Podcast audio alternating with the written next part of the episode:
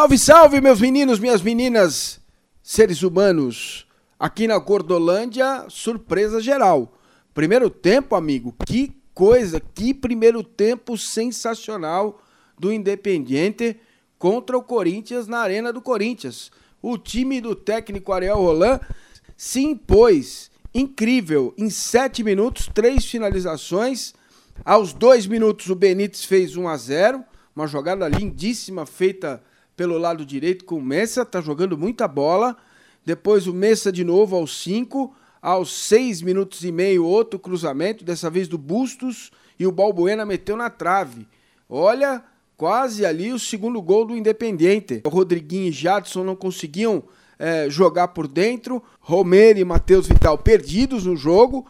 Até que aos 24 minutos, escanteio para o Independente, Romero de cabeça e gol do Independente. Sim, mas do Romero Paraguai, do Corinthians. 2 a 0 para o Independente. Incrível.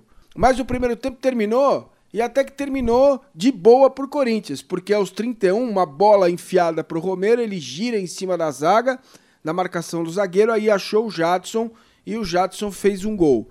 Independente 2, Corinthians 1. Aos 35 minutos, uma falta para o Independente, bola na área, não houve absolutamente nada. O Cássio tomou um frango, não foi nada, lance normal. Poderia ter saído o terceiro gol da equipe do Independente.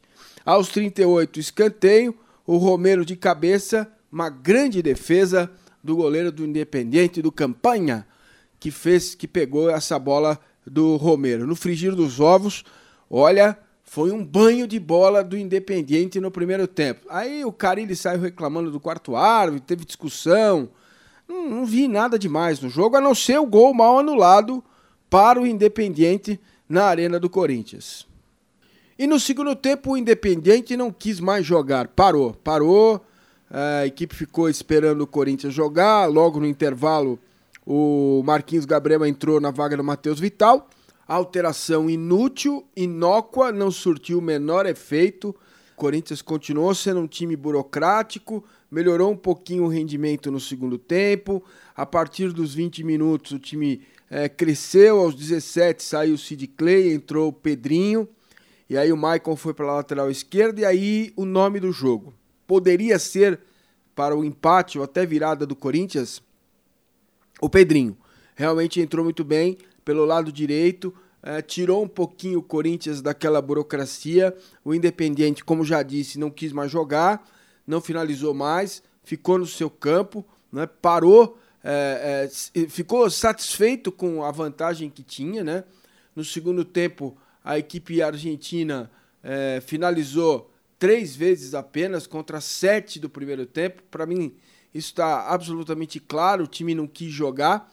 Não sei se por falta de condição física, também não sei se é, parece ser uma característica dos times sul-americanos, né? É, os caras vêm, faz 1 a 0 e parece que acaba o jogo. Né? Tem que continuar jogando, talvez por uma questão física. Bom, aos 29, uma boa jogada do Pedrinho, né? Pela direita. É, o Jadson chutou, a bola bateu no zagueiro, quase entrou. Foi a melhor chance do jogo. Aí o Carilho, aos 33, tira o Jadson e coloca o Emerson. é incrível né, o que aconteceu. Aos 36, dois minutos e pouco depois, quase três minutos, o Emerson deu um sei lá, ele rodou uma baiana, deu uma capoeira no jogador argentino e tomou o cartão vermelho. Aí ficou complicado, né? O Corinthians mesmo assim ainda tentou. E essa é uma derrota do Corinthians que embola toda a situação é, no grupo corintiano. O Corinthians que venceu o Independiente fora de casa, naquele jogo que teve um gol mal anulado, inclusive, né?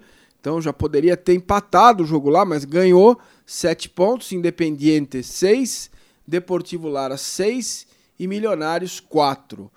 A situação ficou complicada no grupo 7 para o Corinthians. Bom, no dia 17 de maio, o Deportivo Lara vai receber o Corinthians e o Independente vai jogar na casa do Milionários.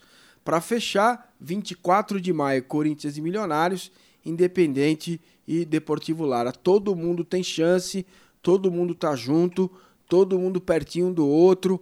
Realmente a derrota que pode complicar as coisas para o Corinthians, que na minha visão segue favorito para se classificar no seu grupo. E o time do Corinthians fez seis jogos em 17 dias. Amigo, não tem como, pesa. Pesa e a gente viu no segundo tempo um Corinthians tentando jogar com muito mais dificuldade para fazer o jogo fluir. Primeiro tempo incrível do Independente foi um banho de bola e a vitória no final acabou sendo justa. Poderia até ter sido 3 a 1 O Independente, como já disse, fez um gol legal no primeiro tempo. Fechado, molecada. Grande abraço. Tamo aí, canal do Massa. Um abraço do Massa.